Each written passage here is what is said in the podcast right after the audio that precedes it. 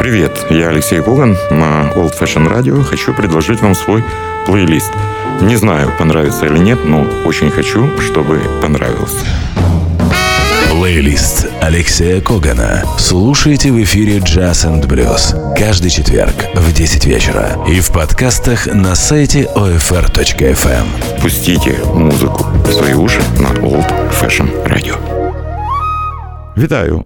Вітаю усіх, хто продовжує слухати Old Fashion Radio. Це програма плейліст е, Олексія Когана. І сьогодні я хотів би нагадати, що під час фестивалю, восьмого фестивалю Леополіс Джазфест, який відбуватиметься у Львові з 27 червня до 1 липня, є багато людей, яких можна знайти тільки в переліку учасників фестивалю. Ну, скажімо, Чарльз Ллойд – група Чарльза Ллойда, яка відкриває фестиваль, але в цій групі гратимуть зірки сучасного джазу. Е, одна з таких зірок, до речі, приїздить е, в Україну вперше. Йдеться про фантастичного гітариста, легенду сучасного джазу, кантрі музики Біла Фрізела. Біл Фрізел неповторний музикант, чий почерк і чиє звукове видобування музиканти впізнають буквально з перших нот. Е, давайте пригадаємо кілька гарних речей Біла Фрізела, е, який гратиме у складі групи Чарльза Ллойда. Е, спочатку згадаю альбом, де Біл Фрізел виконав п'єси із відомих кінострічок. І, можливо, перша п'єса не потребує додаткової реклами. Це буде музика з кінострічки Хрещений батько Godfather у виконанні Біла Фрізела.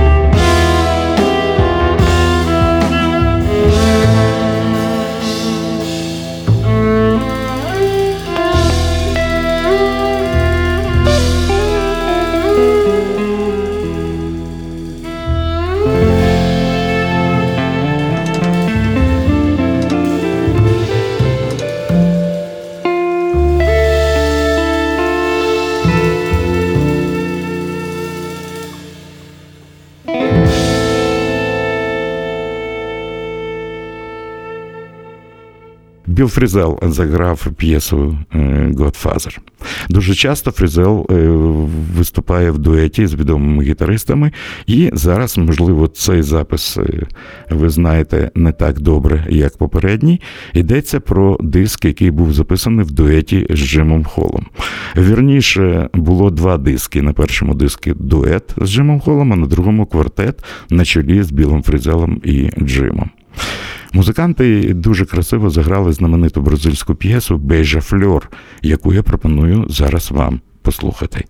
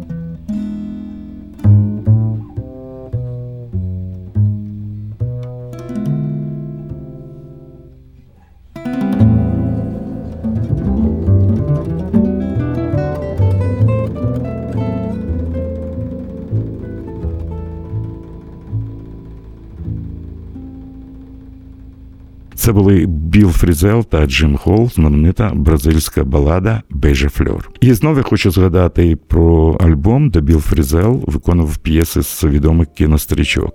Зараз послухаємо знамениту п'єсу Джоні Мендела «The Shadow of Your Smile» Тінь твоєї усмішки, яку е, Біл Фрізел записав разом з дочкою свого друга.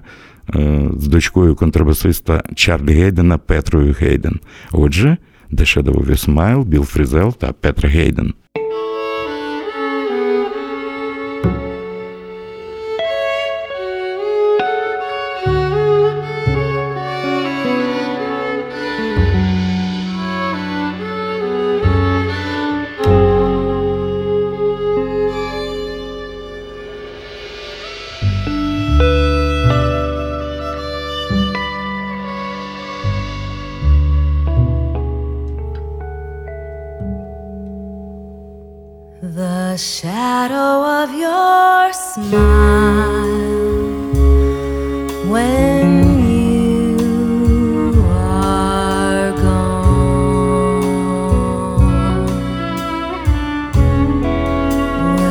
Color all my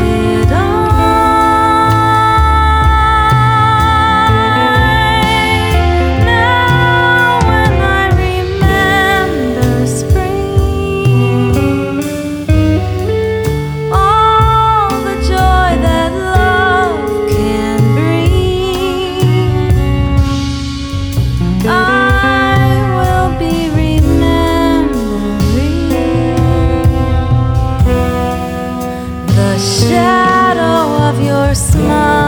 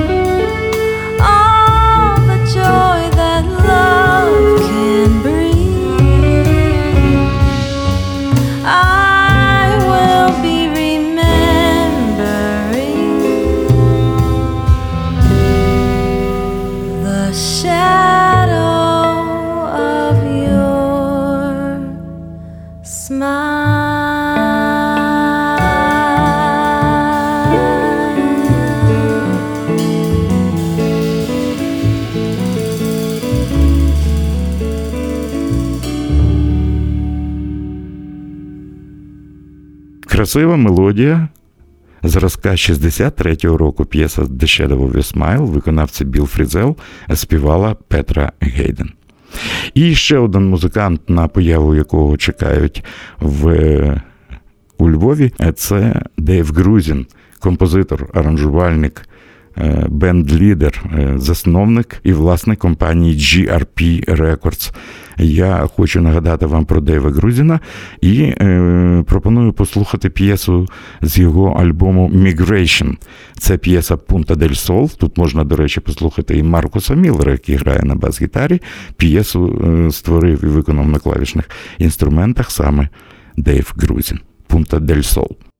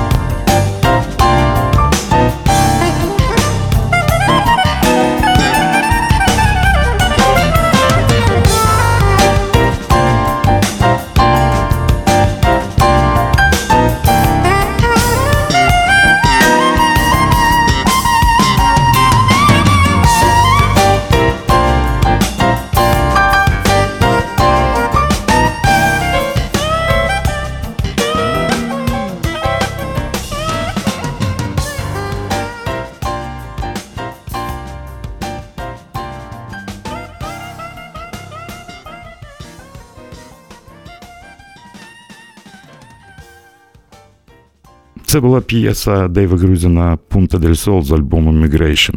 І ще одна музична замальовка, так би я сказав, яка нагадує про образотворчість музики Дейва е, Грузіна. П'єса має назву Мілагро, і створена вона в іспанському стилі. Усі партії в цій п'єсі записав автор Дейв Грузін.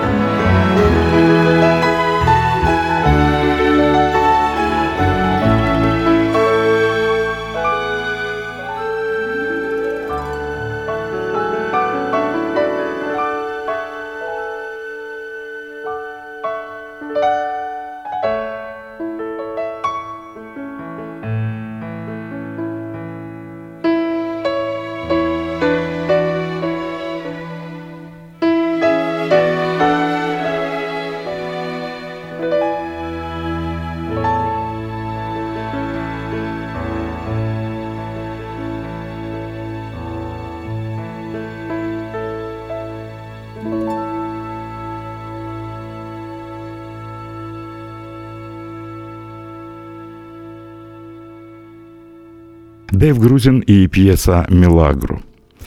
Е, ще раз хочу нагадати, що славетна компанія грамзапису GRP е, має е, дуже багато чудових артистів, які протягом 25 років випускали свої альбоми. GRP – це скорочення Грузін Розен Production. Лері Розена, на жаль, вже немає з нами. а Компанія GRP, мені здається, це те, що назавжди буде пов'язано з Дейвом Грузіном. Час від часу в рамках GRP відбувалися дуже гарні концерти і тури, і було створено так званий біг-бенд зірок компанії GRP, яким керував Дейв Грусін. Зараз я пропоную вам послухати п'єсу Дізі Гілеспі Works і почути фантастичний саунд GRP біг-бенду диригента Дейв Грусін. Слухаємо GRP All Stars Big Band.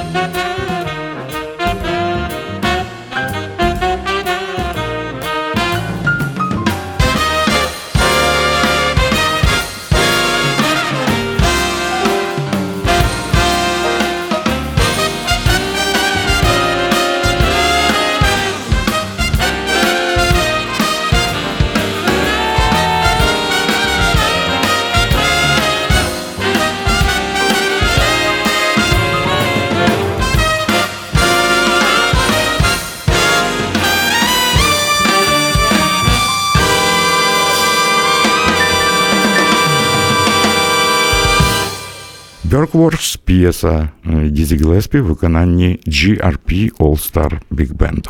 Я продовжую програму. Це плейліст від Олексія Когана. І ще одна п'єса у виконанні GRP All Star Big Band, де солістом буде автор п'єси Spain Чік Корія. Слухаємо ще один фрагмент славетної історії компанії GRP Records.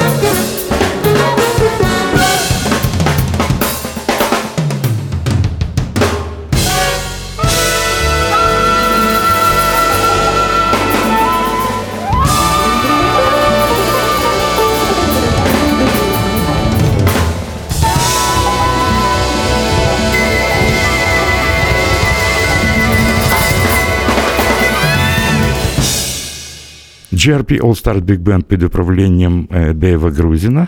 Це була п'єса Чіка Корія Спейн, соло на роялі, автор Чік Корія. І ще одна п'єса, яку сьогодні можна згадати. Е, нещодавно був День радіо, я отримав е, дуже таке зворушливе повідомлення від моєї е, колеги з українського радіо Антоніни Медведєвої, яка багато років вела програму в робочий полудень, концерт на замовлення. Була така програма на промені. І я пам'ятаю, що Дейв Грузін дозволив використовувати одну зі своїх речей як заставку до цієї програми. Програма проіснувала, якщо не помиляюся, більше ніж 20 років. А на початку програми е, поруч з голосом Тоні Медведєвої звучала знаменита п'єса, дуже така грайлива і яскрава п'єса Дейва Грузіна Боса Барокко. Тобто босанова в стилі бароко. Давайте згадаємо цю п'єсу і згадаємо ще один хіт Дейва Грузіна.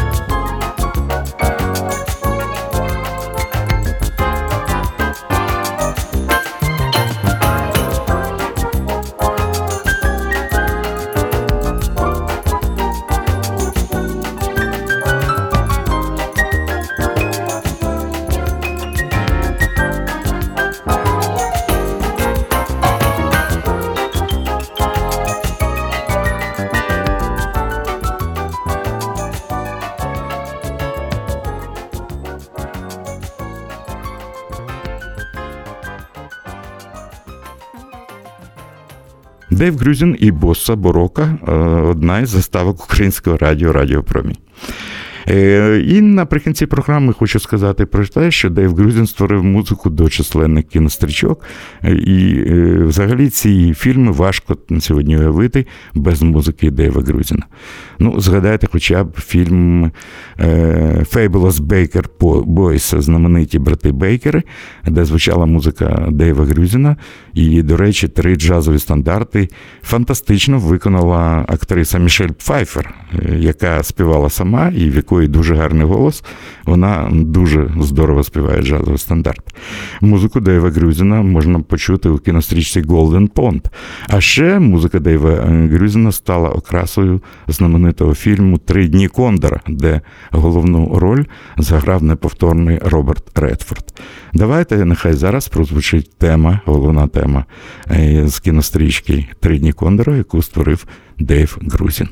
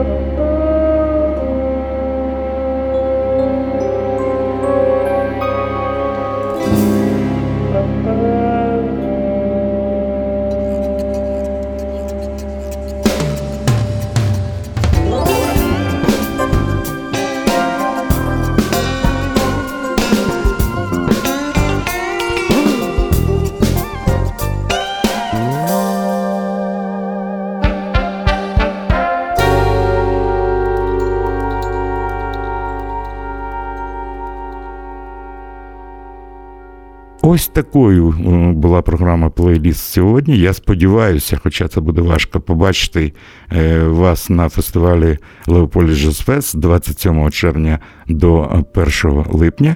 Дякую моїм е, колегам і друзям, звукорежисерам Максу Пічко та Юрію Звежию. Без вас ці програми були б утопією. Це був Олексій Коган. Гарної вам погоди і приємних вражень від музики на Old Fashion Radio.